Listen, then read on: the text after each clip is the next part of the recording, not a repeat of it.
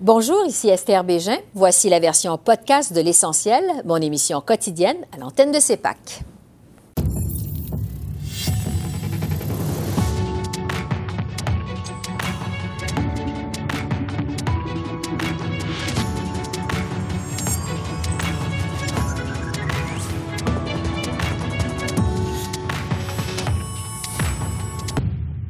Bienvenue à cette édition de l'Essentiel qui vous présente les faits saillants de cette dernière semaine de travaux à la Chambre des communes avant la pause estivale et peut-être aussi la dernière avant les prochaines élections au pays. On fera d'ailleurs le bilan de cette session parlementaire mouvementée dans un instant avec notre panel de journalistes. Mais d'abord, on revient sur les nombreuses réactions au projet de loi C-32 du gouvernement Trudeau sur la modernisation des langues officielles. J'en ai donc discuté avec la ministre responsable du dossier, Mélanie Joly. Mélanie Joly, ministre du Développement économique et des langues officielles, bonjour. Bonjour, bonjour, comment allez-vous? Ça va bien, merci. Euh, au moment de déposer votre projet de loi euh, C-32 la semaine dernière aux communes, vous avez parlé d'une journée historique pour le Canada. Euh, historique parce que, bon, pour la première fois, un gouvernement à Ottawa reconnaît que le français ne se trouve pas nécessairement sur un pied d'égalité avec l'anglais au pays. Évidemment, ça fait beaucoup réagir. au Québec, on a salué le changement de philosophie du gouvernement de Justin Trudeau par rapport à la vision de son père, Pierre-Éliott Trudeau. Alors qu'au Canada anglais, on a plutôt parlé de trahison pure et simple de la vision traditionnelle du bilinguisme officiel au Canada. Alors, je vous demanderais d'abord, euh, est-ce qu'au Canada, on se retrouve devant deux visions diamétralement opposées en matière de langues officielles?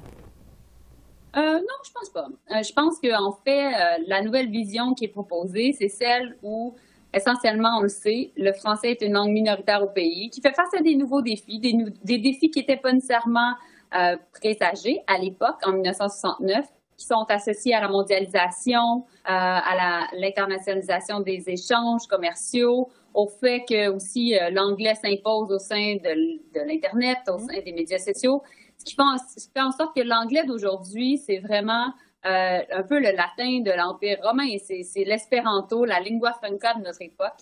Et toutes les langues un peu partout à travers le monde doivent s'adapter. Et donc, dans les circonstances, on doit en faire plus pour protéger le français au pays.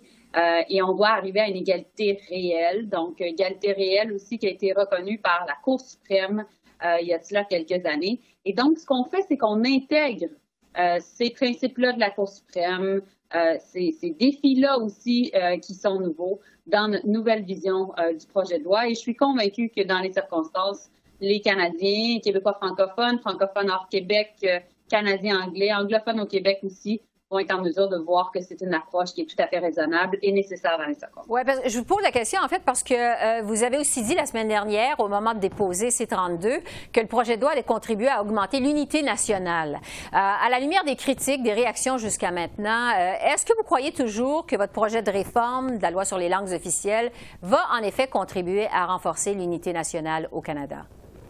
Oui, j'en suis profondément convaincue parce que je pense que plus on diminue l'anxiété linguistique, plus on renforce le, sentiment de sécurité linguistique chez les francophones, plus on leur permet euh, de voir euh, le gouvernement fédéral et donc nécessairement le fédéralisme comme étant, euh, dans le fond, un aspect positif dans leur vie au sein de notre société et, et au sein de notre pays. Donc, en ce sens-là, euh, ils vont avoir euh, le réflexe de faire confiance à leurs institutions fédérales, à faire confiance au gouvernement fédéral qui peut être vu comme un allié plutôt qu'une menace. Mm-hmm. Et euh, c'est pour ça que c'est important justement de tenir compte de cette réalité-là, que les choses ont changé aussi. Je pense qu'il y a moins de tensions linguistiques au Canada aujourd'hui qu'il y a 50 ans.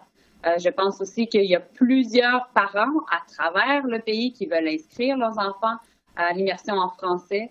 Donc, euh, devenir bilingue est, nécessairement euh, vu comme étant positif et que ça ne doit pas être seulement euh, limité à une élite.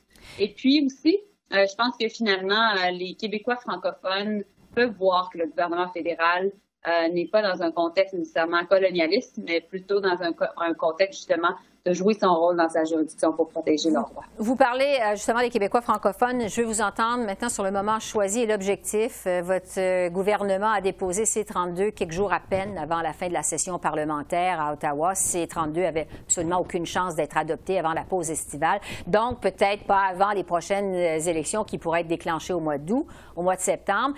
Est-ce qu'avec C-32, le but de votre gouvernement, c'était en fait de se tailler sur mesure une plateforme électorale pour le Québec? Vous savez, le C-32, le projet de loi sur les, langues officielles, ce n'est pas une surprise pour personne. Ça fait maintenant six ans que je suis en charge du, euh, dossier à Ottawa euh, et ça fait euh, quand même deux ans qu'on parlait de la réforme de la loi sur les langues officielles. Vous savez, en 2019, la loi sur les langues officielles célébrait ses 50 ans et c'est à ce moment-là qu'on a vraiment entamé les discussions pour moderniser la loi.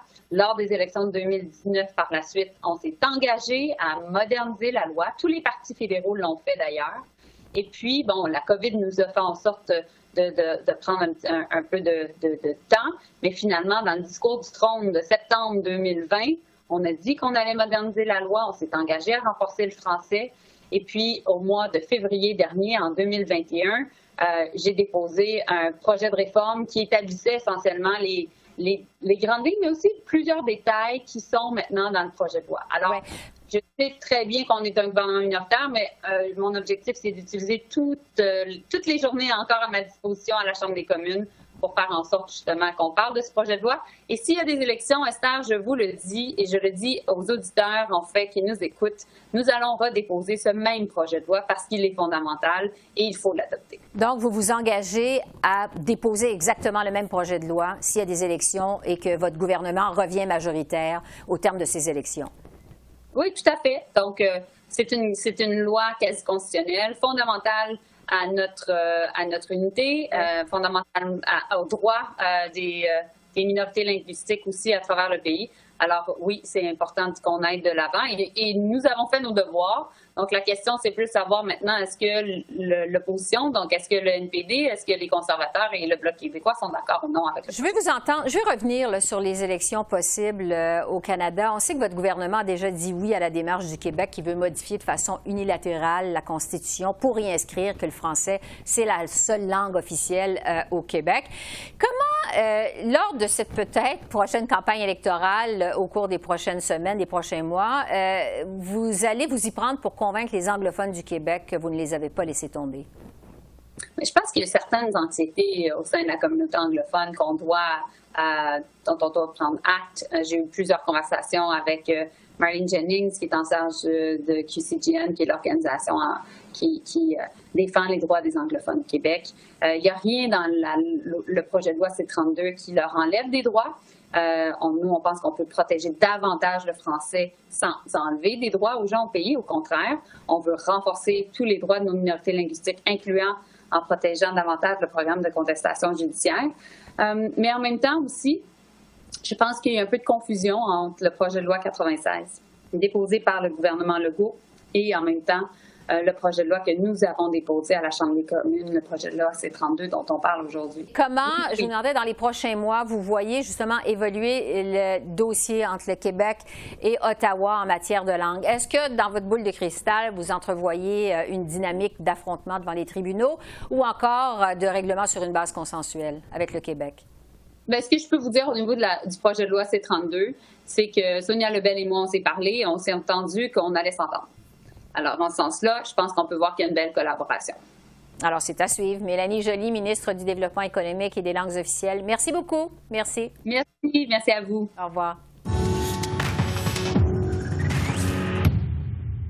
Alors que la vaccination continue de progresser au Canada, le gouvernement Trudeau annonce que d'autres assouplissements entreront bientôt en vigueur aux frontières canadiennes. C'est d'ailleurs notre premier sujet d'analyse avec les journalistes Joël Denis Bellavance, Altia Rage et Boris Pro. On va maintenant faire le bilan de la session euh, parlementaire qui se termine avec notre panel de journalistes, Joël Denis, Altia, et c'est Boris Prou du Devoir qui est avec nous ce soir. Alors, bonsoir à vous trois. Bonsoir. On va commencer d'abord euh, par l'annonce d'Ottawa cette semaine sur la fin de la quarantaine obligatoire pour les Canadiens qui sont doublement euh, vaccinés quand ils reviennent au pays. Et ça, ça va être bon en mesure à partir du 5 juillet. Joël Denis, d'abord, qu'est-ce que vous avez pensé de cette annonce? Ben, cette annonce était très attendue, était très attendue par plusieurs. En fait, beaucoup auraient aimé que M. Trudeau aille un peu plus loin. Sauf que M. Trudeau, lui, opte pour la prudence. Et la prudence peut peut-être provoquer euh, l'impatience de plusieurs. On le voit du côté du Canada, mais on voit aussi du côté des États-Unis, où plusieurs élus américains proposent même au gouvernement de Joe Biden d'ouvrir de façon unilatérale la frontière pour permettre aux Canadiens d'aller visiter les États limitrophes. Donc, M. Trudeau doit maintenant composer avec une nouvelle donne, c'est-à-dire l'impatience des Canadiens de vouloir voyager à l'étranger, notamment aux États-Unis. Et ce ne sera pas facile parce que moi, je m'attends à ce que la frontière soit fermée au moins jusqu'à la fin août. Mm. Pourquoi la fin août? Parce que M. Trudeau a donné lui-même quelques critères qu'il veut atteindre avant d'ouvrir la frontière complètement, c'est-à-dire 75% des Canadiens pleinement vaccinés, donc deux doses. Ça veut donc dire que euh, l'ensemble des provinces devront livrer la marchandise et on ne s'attend pas à ce que ça survienne avant la fin août. Donc, euh, ça pourrait peut-être même coïncider avec une possible campagne électorale, une bonne nouvelle. On rouvre la frontière puis on part en campagne électorale après. Donc, il va falloir prendre notre mal en patience. Euh, Boris, euh, justement, il y a des gens du milieu touristique, du monde du voyage qui reprochent au gouvernement Trudeau de ne pas offrir assez de prévisibilité pour ce qui est des prochaines étapes qui s'en viennent aux frontières. Est-ce qu'Ottawa est assez clair dans ses directives, vous pensez? Ben, il y a deux choses. Il y a d'abord le fait qu'on n'accueille pas les touristes étrangers, donc euh, toujours pas de plan de retour ou de date à laquelle on va savoir OK, on accepte maintenant les touristes américains, les touristes français, etc. Ça, c'est peut-être une chose qui dérange l'industrie, mais de la perspective des Canadiens qui veulent peut-être voyager ou en tout cas qui se sentiraient prêts à aller dans des pays qui nous acceptent, nous les Canadiens, ben là, il y a différents problèmes. Pour les enfants, d'abord, les enfants n'ont pas droit au vaccin, les enfants de moins de 12 ans. Et il y a aussi la situation particulière au Québec où euh, on considère au Québec que lorsque vous avez contracté la COVID-19, après une seule dose, vous êtes complètement vacciné. Et le fédéral n'a pas retenu cette, euh, cette définition. On doit avoir absolument les deux doses pour, euh, si on veut être exempté de quarantaine à notre retour, exempté aussi du très coûteux euh, hôtel euh, homologué par le fédéral, l'hôtel obligatoire. Donc, euh, résultat, ben, il, y a, plein de gens au Québec qui se disent, OK, j'ai eu la COVID, j'ai eu mon premier, ma première dose de vaccin, mais euh, je dois quand même faire la quarantaine au retour. Et c'est d'ailleurs la situation du chef du Bloc québécois, Yves-François Blanchet, et de son leader parlementaire, Alain Terrien, qui disait, ben, nous, on est parlementaires et euh, nous-mêmes, on doit faire maintenant la quarantaine. On n'est pas inclus finalement dans cet assouplissement. Oui, ça a créé de la confusion, de, de, la frustration aussi. Altia, de façon générale, qu'est-ce qu'on peut dire de toute la gestion des frontières? Par le gouvernement Trudeau depuis le début de la pandémie. Qu'est-ce que vous en avez pensé? Je dirais que c'est plus politique peut-être que scientifique euh, pour un gouvernement euh, qui aime nous dire, euh, qui écoute les conseils des scientifiques. il y a beaucoup de, politique à ce jeu. Je voudrais juste ajouter quelque chose au commentaire de Boris. Mm-hmm. mardi, on a entendu le ministre de la Santé au Québec dire que les Québécois qui ont seulement eu une dose, qu'ils ont eu la COVID, pouvaient avoir une deuxième dose s'ils veulent voyager. Mais il y a bien beaucoup de choses qui font pas de sens. Boris en a mentionné, les, les jeunes de moins de 12 ans, ils vont devoir faire une quarantaine à la maison, mais leurs parents ne, eux, ils peuvent sortir, ils peuvent aller faire des courses, ils peuvent faire ce qu'ils veulent. Euh, ils ne sont pas susceptibles à cette pratique-là. Euh, l'application Arrive Cannes. Euh, si vous n'avez pas de cellulaire, vous avez, je sais pas, 80 ans, je vais prendre comme exemple mon père qui ne sait pas comment utiliser des applications, bien, vous ne pouvez pas arriver à la frontière avec votre plan. Apparemment, on va vous donner une amende. Euh, une autre chose qui fait pas du tout de sens, je dirais, c'est que le gouvernement lui-même, à l'instant où il nous indique qu'ils vont euh, assouplir les règlements, nous indique quand même sur leur site web que la santé publique recommande de ne pas voyager à l'étranger, de, ne pas faire de voyages non essentiels. Ce qui veut dire que pour des politiques d'assurance, maladie, voyage, les Canadiens qui veulent partir à l'étranger peuvent avoir des gros problèmes s'ils ont besoin de, de faire euh, une demande pour l'assurance. Oui, ça augmente le degré euh, d'inquiétude, euh, justement. Euh, on va laisser de côté les, les frontières, parce que c'est la dernière fois qu'on se parle avant la pause estivale. Je voudrais qu'on fasse le bilan de cette session parlementaire qui s'est terminée cette semaine, session évidemment qui a été marquée par la pandémie. Euh, Joël Denis, il y a ces 10 qui a finalement été adopté aux communes. Bon, on verra évidemment ce qu'on va en faire au Sénat. Mais euh, le gouvernement, on l'a vu, s'est pressé pour passer plusieurs pièces législatives importantes. Qu'est-ce que vous pensez du bilan législatif du gouvernement Trudeau? Bien, il est plutôt mince pour la raison suivante, et je pense que le gouvernement quand même euh, a un contexte qui lui est favorable, c'est-à-dire qu'il y a eu à gérer la pandémie. Ça a occupé toute la place, toute l'avant-scène pendant plusieurs mois. Mais depuis un certain temps, avec la campagne de vaccination qui bat son plein, on sent que le normal revient au galop, c'est-à-dire euh, la partisanerie reprend le dessus. Et j'en suis arrivé à la conclusion cette semaine, Esther, avec la fin de la session parlementaire, que je pense que ce Parlement, ce 43e Parlement, arrive à la fin de sa vie utile. C'est donc dire que je m'attends à ce que M. Trudeau, lui aussi, ait, en arrive à cette même conclusion ou était déjà arrivé à ces conclusions et décide de convoquer les Canadiens aux urnes cet automne. Pourquoi? Parce que lui-même, cette semaine, il a qualifié que le climat était rendu toxique et dysfonctionnel au Parlement. C'est plus d'un indice suffisant pour démontrer qu'il il veut aller euh, en, campagne électorale. Et donc, euh, on peut s'attendre à ce que, à la suite de la gestion de la pandémie, mais aussi à la suite du climat toxique qui, selon lui, s'est installé aux, communes, il est temps que les Canadiens rendent un jugement euh, sur son gouvernement minoritaire. Altia, parlant de climat toxique, le premier ministre Trudeau s'est plaint de l'obstruction continuelle des, continuelle des conservateurs aux communes. Euh, quel bilan vous dressez euh, du travail des conservateurs et de leur chef Aaron O'Toole lors de cette session parlementaire? Je vais venir à Aaron dans deux secondes. Je veux juste dire que le premier ministre, ça fait depuis le mois de décembre qu'il dit qu'il y a un climat toxique puis que ses projets de loi ne bougent pas de l'avant. Alors, euh, c'était pas euh, une conclusion qu'il a, trouvée juste cette semaine ou la semaine dernière. Euh, Aaron O'Toole, son bilan, ben, c'est difficile pour un chef en opposition d'avoir vraiment un bilan concret. Il y a beaucoup de choses qui ont mis de l'avant qui n'ont pas été populaires euh, selon les sondages et les commentaires des députés conservateurs euh, qui, nous rapportent ce qu'on leur dit, euh, notamment la prise de position sur la taxe sur le carbone que M. O'Toole insiste n'est pas une taxe mais un prix sur le carbone avec son programme de, points pétroliers, comme les libéraux avaient mentionné. Ils ont vraiment ils ont essayé d'élargir la tente conservatrice pour avoir le plus de, de votes du côté euh, du centre, euh, des Canadiens qui se trouvent au centre. Mais euh, en tout cas, on va voir si ça va vraiment fonctionner. Les sondages nous indiquent que M. O'Toole est quand même pas très populaire, même avec les conservateurs. Euh, qu'est-ce qu'ils vont mettre de l'avant durant une campagne électorale? Ça va être intéressant à voir. Est-ce que M. O'Toole va vraiment se diriger plus au centre euh, ou est-ce qu'il va offrir quelque chose que ses sympathisants veulent, que le Conseil fédéral maintenant, qui est plutôt conservateur social, qu'eux voudraient voir. Euh, peut-être qu'on va le voir au mois d'août.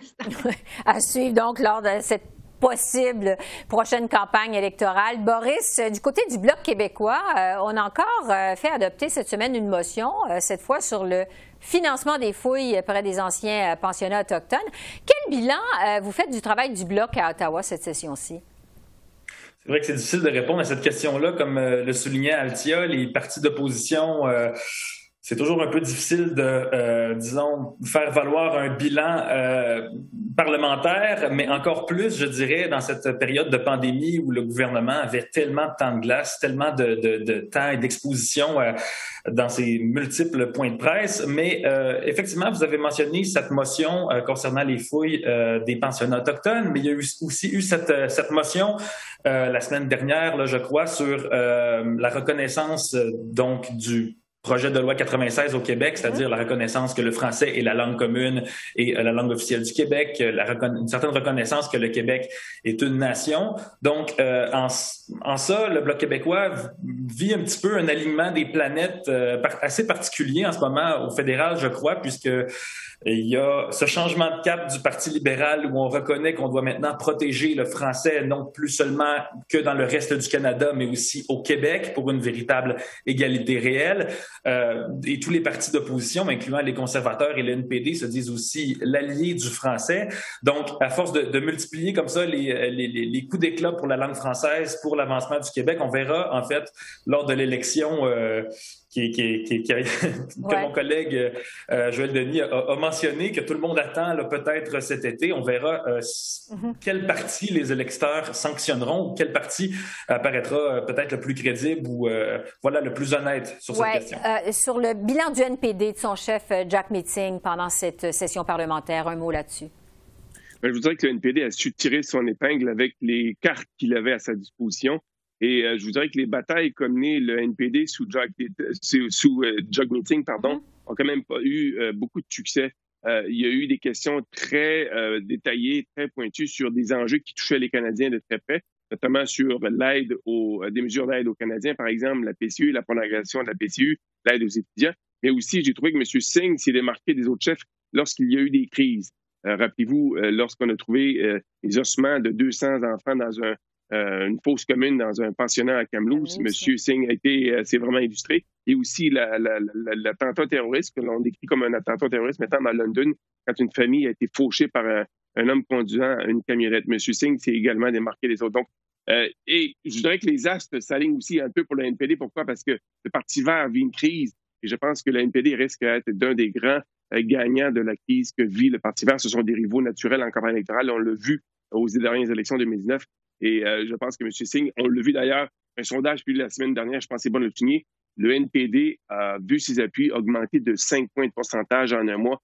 Il y a peut-être une tendance là qui sera révélatrice au cours des prochaines semaines. Bon, euh, justement, sur ces spéculations là, relativement aux élections, les rumeurs euh, seront de plus en plus persistantes pour des élections déclenchées au mois d'août, peut-être au mois de septembre, un scrutin au mois de septembre. Boris, euh, s'il y avait des élections cet été ou cet automne, bon, qu'est-ce qu'on peut dire de la position des différents partis sur la ligne de départ? Il nous reste plus beaucoup de temps. Je vais vous entendre chacun. Boris d'abord. Il semble que cet été soit une belle fenêtre d'opportunité où c'est encore frais dans la mémoire les différents accomplissements euh, ben, du Parti libéral en, matière de, pandémie, de vaccins. Mm-hmm. Euh, et peut-être qu'on n'a pas non plus vu euh, le plan de relance se mettre en œuvre et les potentiels scandales encore. Altia, sur la position des différents partis sur la ligne de départ? Oui, je dirais que les libéraux, ils veulent vraiment faire essentiellement un référendum, l'élection, un référendum sur leur gestion de la pandémie. C'est pour ça qu'ils veulent y aller plus tôt que plus tard. Euh, on se rappelle aussi que les nouvelles prestations euh, vont sortir au mois d'août. Alors, euh, c'est du bon timing. Puis, il y a des gens qui vont perdre leurs prestations qu'ils ont eues durant la COVID aussi. si ça commence à tirer à sa fin. Joël Denis, le mot de la fin sur la position des partis sur la ligne de départ tout le monde part avec une certaine aisance, je vous dirais, euh, d'autres avec un certain handicap. Par contre, le Parti conservateur est handicapé par certaines de ses euh, positions, mais la seule prédiction que je serais euh, prêt à vous faire, Esther, c'est que mm-hmm. je crois que l'humeur de l'électorat sera très imprévisible. Après 15 mois de confinement, après peut-être même 18 mois de confinement, on va sortir de cet état de, de, de presque d'hibernation, si vous voulez, avec un désir. Puis, est-ce qu'on sera d'humeur à remercier le gouvernement pour ce qu'il a fait ou à le punir? La question est toute là, je pense. Mm-hmm. Moi, je vous dirais que l'humeur imprévisible de l'électorat sera le principal sujet de conversation au cours des prochaines semaines. Joël Denis, Altia Boris, euh, merci à vous trois. Bon été à tous les trois et euh, au plaisir de vous revoir bientôt. Merci. Merci à vous aussi. Bye bye. Ciao. Merci, Esther. Bon été à vous aussi. Au revoir. Et enfin, jusqu'à quel point on doit craindre le fameux variant Delta au Canada, variant dont on dit qu'il est 1,5 fois plus contagieux que d'autres variants de la COVID-19. J'ai d'abord demandé à la docteure Nathalie Granvaux, spécialiste en médecine moléculaire, ce que cela veut dire concrètement. Docteur Nathalie Granvaux, spécialiste en médecine moléculaire et professeure à l'Université de Montréal. Bonjour. Bonjour, Anne Méchant. Sur ce fameux variant Delta, d'abord, qui suscite beaucoup d'inquiétudes auprès des autorités de la santé, on dit qu'il est plus contagieux. En fait, on dit qu'il est 1,5 plus contagieux que le variant Alpha. Euh, qu'est-ce que ça veut dire au juste concrètement? Ben, vous vous souviendrez peut-être que quand on avait vu le variant alpha, donc celui qui avait été détecté au Royaume-Uni au tout départ, on disait déjà qu'il était 50 plus contagieux que, la souche classique. Et ce que ça veut dire, en fait, c'est qu'on a besoin d'être exposé moins longtemps à moins de doses de virus pour pouvoir être contaminé. Donc, il faut être, faut, ça change rien dans les mesures à appliquer, c'est exactement les mêmes, mais il faut les appliquer de manière stricte et euh, continuer d'appliquer les mesures de distanciation, les masques, et s'assurer qu'on se retrouve pas en présence d'une personne qui potentiellement peut être contagieuse à l'intérieur particulièrement. Donc, ça change rien aux mesures, c'est juste que ça va plus vite pour se faire contaminer. Donc, c'est un variant qui est plus contagieux, mais est-ce qu'il est plus mortel que les autres variants de la COVID-19? Les données actuelles nous suggèrent pas qu'il est plus mortel. On voit au, euh, avec, surtout avec les données du Royaume-Uni, en fait, qu'il n'y a euh, euh, pas plus d'hospitalisation ou de décès. Peut-être plus d'hospitalisation, ça c'est moins clair, mais on voit pas plus de décès qu'on en voyait avant. Mais par contre, il faut, il faut, il faut peut-être amoindrir un petit peu nos conclusions parce qu'on travaille maintenant, on a des données qui viennent de pays où il y a de la vaccination et donc on n'a plus vraiment beaucoup de données sur l'effet du virus sur les personnes non vaccinées. Mais si on regarde les personnes non vaccinées au Royaume-Uni, on voit des hospitalisations, mais on ne voit pas plus de décès qu'on en avait avec les, autres variants avant. Oui, parce que, bon, chez nous, c'est l'été, la vaccination progresse. Vraiment, la tendance, là, est à l'optimisme. Les provinces se déconfinent.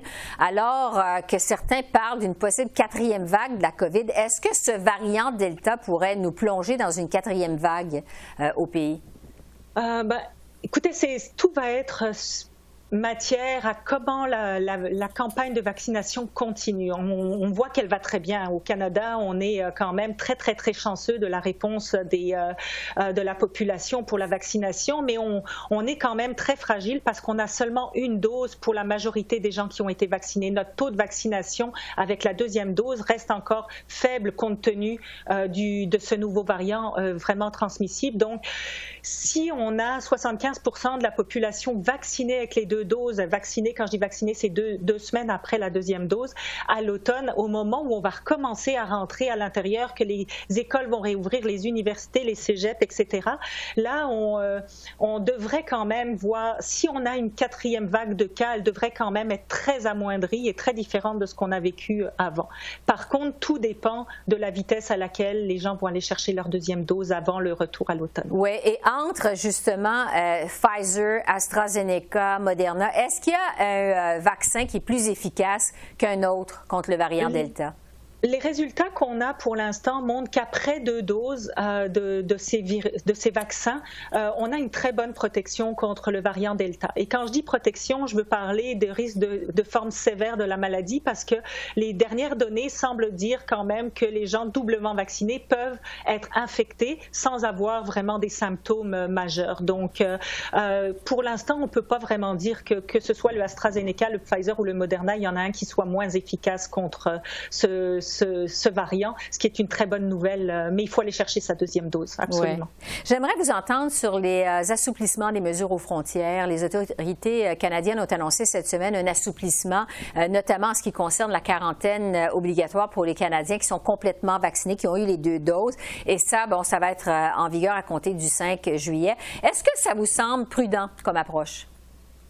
Ben, c'est certain qu'à un moment, il faut qu'on arrive à assouplir certaines choses euh, une fois que les gens sont doublement vaccinés parce qu'il euh, y a une certaine protection qui est donnée par ces vaccins et il faut la reconnaître, il faut le faire. Par contre, avec les données qui nous disent quand même que euh, peut être infecté, qu'on a on n'a pas un risque zéro de le transmettre. Il faut être prudent envers les endroits où on va, on, va aller une fois qu'on va rentrer, si on voyage, par exemple. la quarantaine est probablement plus nécessaire telle qu'elle était présentée avant, mais il faut, faudrait quand même pas faire exprès d'aller voir une personne vulnérable immédiatement après un voyage en, euh, en ne portant pas de masque. Moi, je pense qu'il faut rester avec des mesures de distanciation et le port du masque. Ça, c'est vraiment important. Je pense qu'on peut, à, ce stade-là, se passer de, la quarantaine très stricte comme elle était faite pour les doublement vaccinés. Oui, parce qu'on sait, euh, docteur Granvaux, qu'il y a beaucoup de pression actuellement à des milieux des affaires, de l'industrie touristique, les gens du milieu de l'hôtellerie pour assouplir davantage les mesures aux frontières, pour euh, vraiment laisser entrer les voyageurs, les touristes. Euh, la frontière canado-américaine, euh, notamment, va rester fermée au moins jusqu'au 21 juillet. Bon, on verra les annonces à ce moment-là. Mais est-ce que le temps est venu, selon vous, de rouvrir les frontières? Ben, je pense que pour qu'on puisse rouvrir les frontières de manière euh, sécuritaire, bon, premièrement, il faut y aller étape par étape. Je pense que d'y aller avec l'assouplissement pour les Canadiens qui voyagent, c'est une première étape de voir un peu comment ça se passe, de voir les conséquences de qu'est-ce qui se ramène de voyage. C'est un, une première étape essentielle. Ensuite, il faut avoir des documents très clairs de vaccination. Euh, donc, je pense que ça, il faut que ce soit en place. Puis, il faut euh, être capable de savoir si les personnes qui viennent ici sont vraiment doublement vaccinées. Puis ça, je pense que c'est des éléments que notre gouvernement est certainement en train d'étudier pour être certain que s'ils donnent des autorisations, ils vont le faire en connaissance du statut vaccinal des personnes. Et euh, c'est probablement là qu'il y a encore des discussions euh, parce que c'est pas de, dépendant simplement du Canada, ça dépend des, des, mesures qui sont mises en place dans les autres pays. Donc euh, il y a beaucoup de, de, travail légal, je pense, à faire de ce côté-là. Docteur Nathalie Granvaux, spécialiste en médecine moléculaire. Merci de vos lumières. Merci aussi pour la générosité de votre temps envers CEPAC au cours des derniers mois. Vraiment, ça a été très, très apprécié. On vous souhaite vraiment un bon été et au plaisir de vous revoir bientôt. Merci. Merci à vous de m'avoir accueilli si souvent. Bon été à vous aussi. Au revoir. Au revoir. Alors voilà, ça complète notre revue de cette dernière semaine de travaux à la Chambre des communes avant la pause estivale. Esther Bégin qui vous remercie d'être à l'antenne de CEPAC, la chaîne d'affaires publiques par câble.